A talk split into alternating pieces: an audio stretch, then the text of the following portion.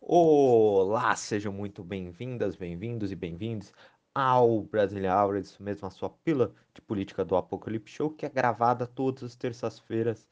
E hoje nós gravamos no dia 3 de 8 de 2021. Vai ser disponibilizado para vocês em todas as nossas plataformas digitais de áudio. Então você pode curtir a nossa resenha de política todas as terças-feiras gravadas. Então vai lá assistir as outras que nós eh, re realizamos, que você vai ter um panorama histórico do que está acontecendo no Brasil e no mundo na área da política.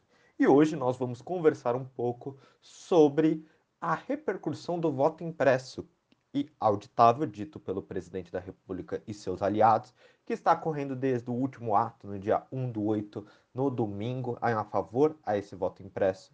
E também nós vamos conversar um pouco sobre a repercussão que esta, esse ato ocorreu, dando desde a abertura dos trabalhos do TSE, né, o Tribunal Superior Eleitoral, onde o Barroso deu uma grande resposta a essas acusações de fraude nas eleições anteriores, dita pela essa, por esse grupo político, e também as repercussões após esta fala do Barroso. Então, este é o Brasília Auro, me chamo João Pedro e começamos essa resenha, essa conversa logo depois da vinheta.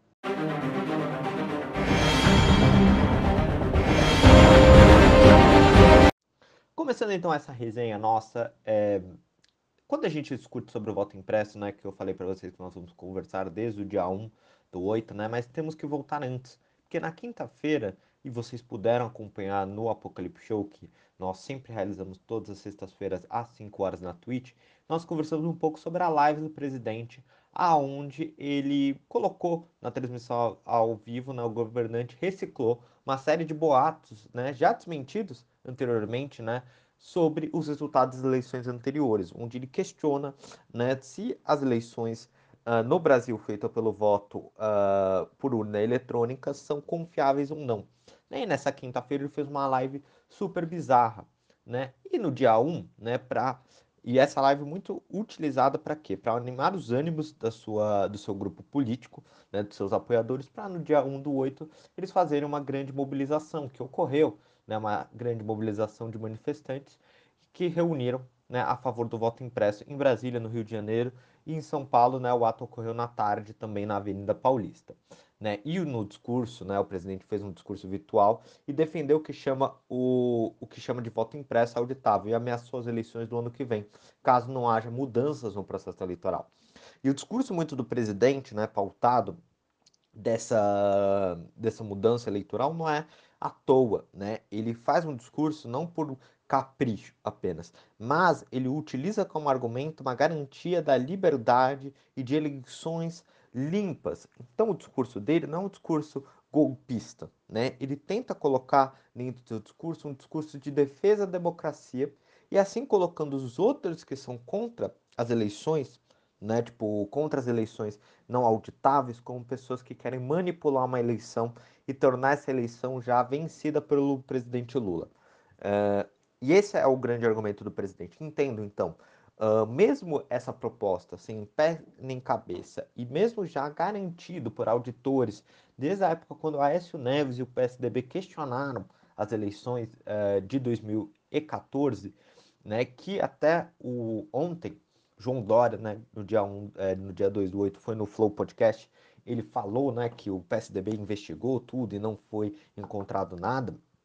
Então, desde aquela época, né, já teve várias investigações sobre o sistema eleitoral e não foi encontrada fraude nenhuma. Porém, o presidente utiliza esse argumento, voltando ao argumento do presidente. Então, não é um, ele não é burro de não usar um argumento golpista, né, que é um argumento que apenas quer uh, incentivar uma claque, quer já colocar o, ele como anti, antissistema, ele já quer, tipo, usar uma desculpa para caso perca as eleições, conseguir inflamar seus apoiadores para incitarem a violência uh, no regime democrático nosso. Então, tudo isso não está em jogo né, no seu discurso, está em jogo no seu discurso a questão, principalmente, de ter as eleições né, limpas.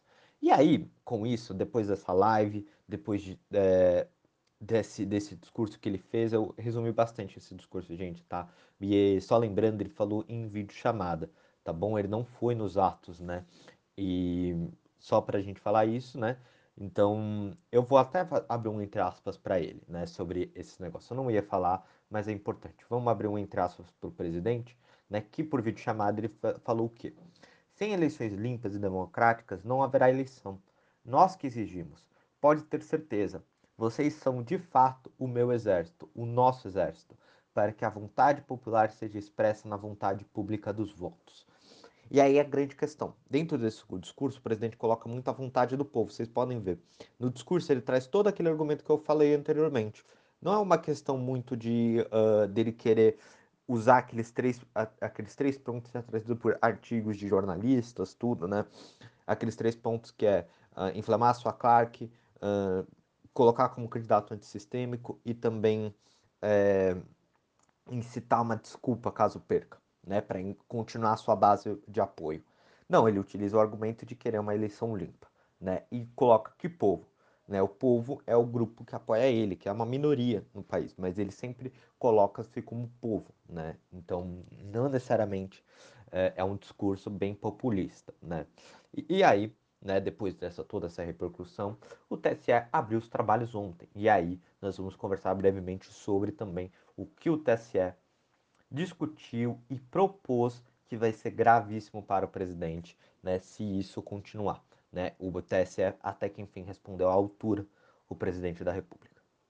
E esta resposta à altura do TSE, primeiro a gente vai discutir um pouco sobre o discurso do Barroso. Luiz Roberto Barroso é o inimigo número um do Brasil, segundo o Bolsonaro, né? que ele é o cara que está indo contra o, a proposta do voto impresso auditável, que ele que articulou para os líder, as lideranças da Câmara dos Deputados né, mudarem quem faz parte da comissão que está, que está discutindo esse projeto de lei, para barrar esse projeto de lei, tudo isso. E aí o Barroso ele foi muito mais firme comparado com os colegas, por exemplo, Luiz Fux, que é o presidente do STF, Supremo Tribunal Federal. O Barroso, que é o presidente atual do Tribunal Superior Eleitoral, né, tomou pela primeira vez medidas concretas, que nós vamos discutir depois né, para responsabilizar o Bolsonaro por espalhar um conjunto de fake news e enfraquecer a confiança do sistema eleitoral. E aí, vamos abrir um entre aspas, né, rapidinho, que eu acho que é interessante, porque ele tenta, o Barroso traça um paralelo com o, a tentativa do Donald Trump nos Estados Unidos quando perdeu as eleições.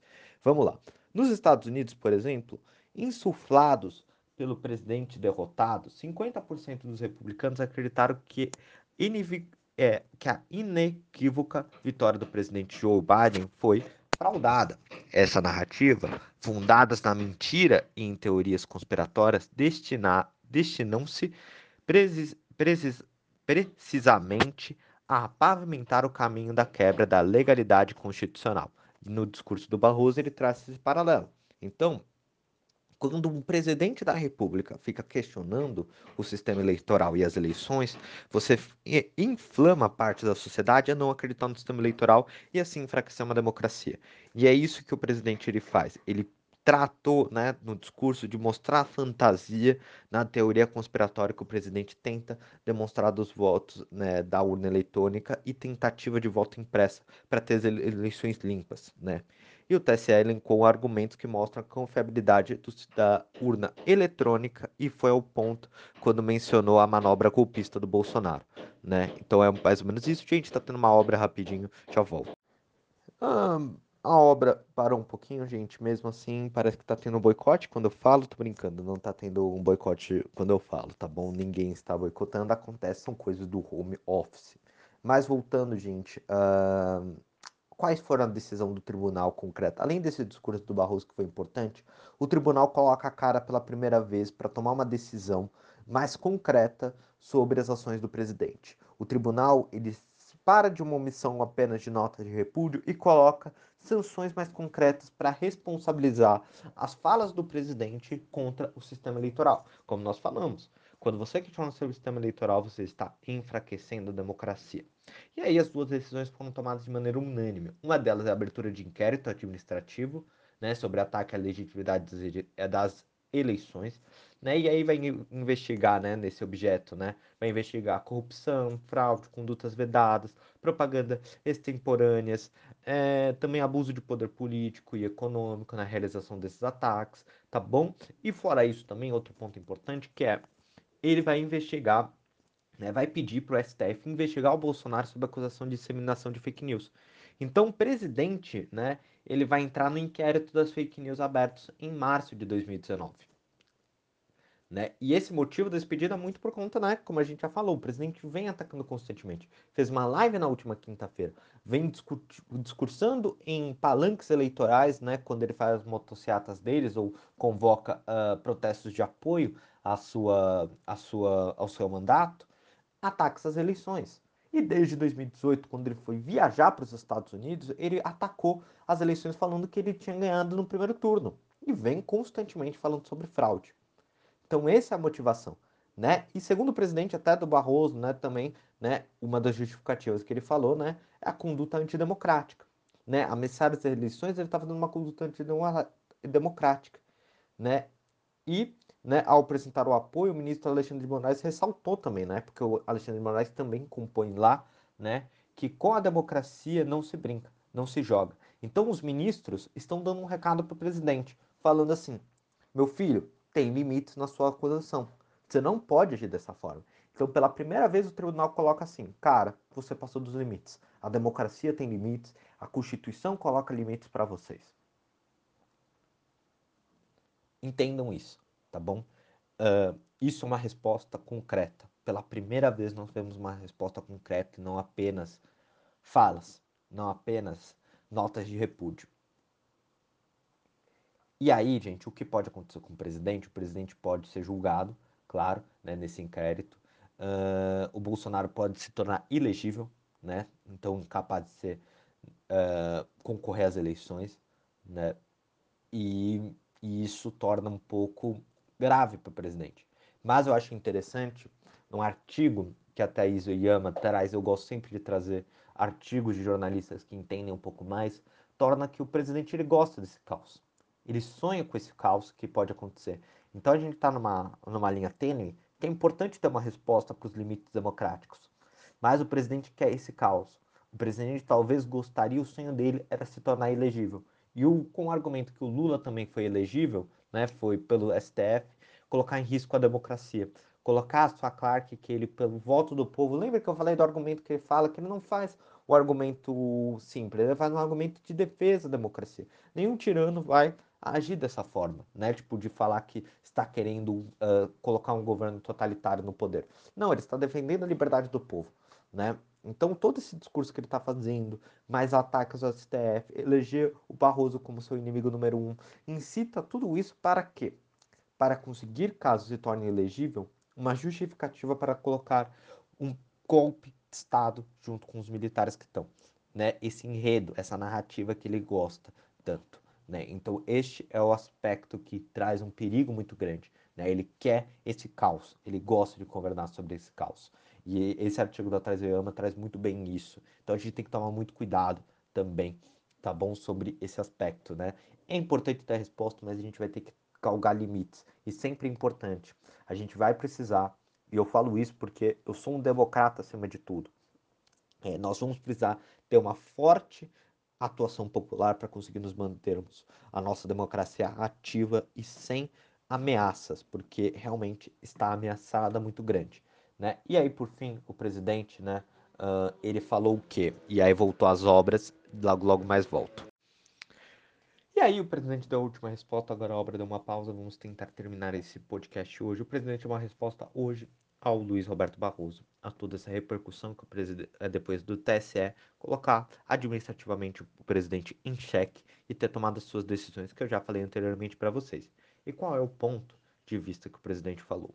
Bom, primeiramente, o presidente fez um ataque ao Barroso falando que ele não é, né, tipo, ele não vale a palavra dele não vale absolutamente nada.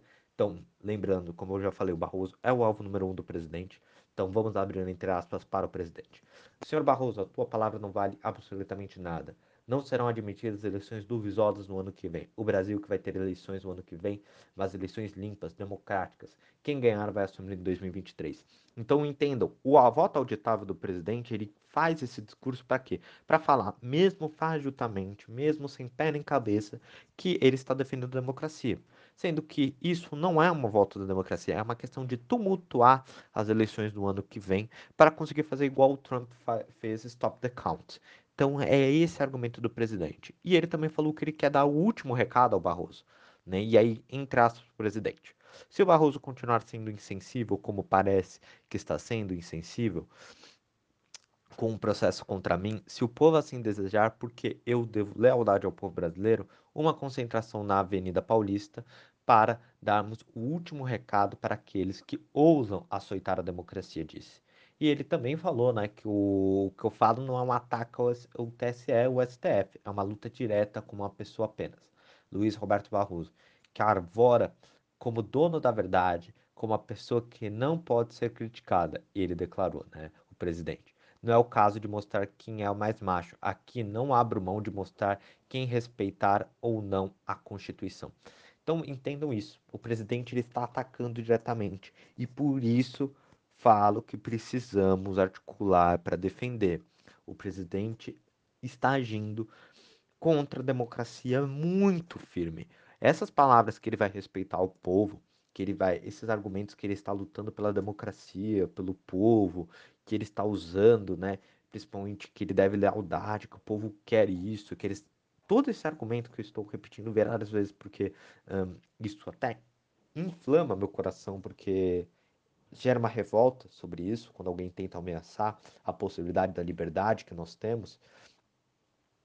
Tudo isso né, é perigoso para a nossa democracia. Tudo isso é para inflamar e apenas fazer uma coisa: criar o caos no Brasil e não resolver os verdadeiros problemas do Brasil.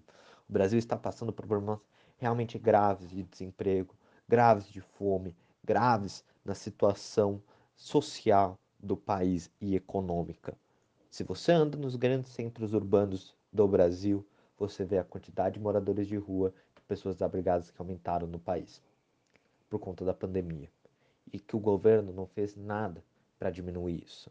Se nós olharmos, o Brasil está como palha, como a piada do mundo, mesmo tomando as iniciativas necessárias, né? Muitos governadores trabalhando bastante para conseguir resolver os problemas da pandemia. Mas por conta do quê? Porque o presidente, ele está embarcando apenas por uma coisa, por um rumo de querer questionar a democracia e não fortalecer a democracia, por um rumo que quer questionar e colocar em xeque a nossa liberdade de voto, a nossa liberdade de eleição.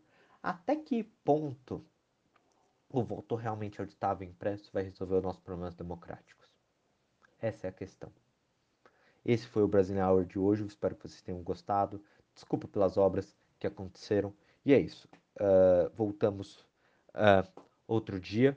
Lembrando que os podcasts podem estar tendo um probleminha de ser publicados na data, né? Eu gravei hoje no dia 3 de 8 de 2021. Só que por conta de alguns problemas, o Davi está de mudança, a gente está numa correria. Pode ser que as publicações estejam acontecendo um pouco mais tarde, mas não tem problema, elas vão chegar para vocês. Lembrando, importante nós sempre estarmos mobilizados em defesa da democracia não importa, tá bom? E esse é o grande recado. Não importa o dia que vai ser publicado, esse recado vai chegar para vocês. Beleza? Tchau, tchau, até mais.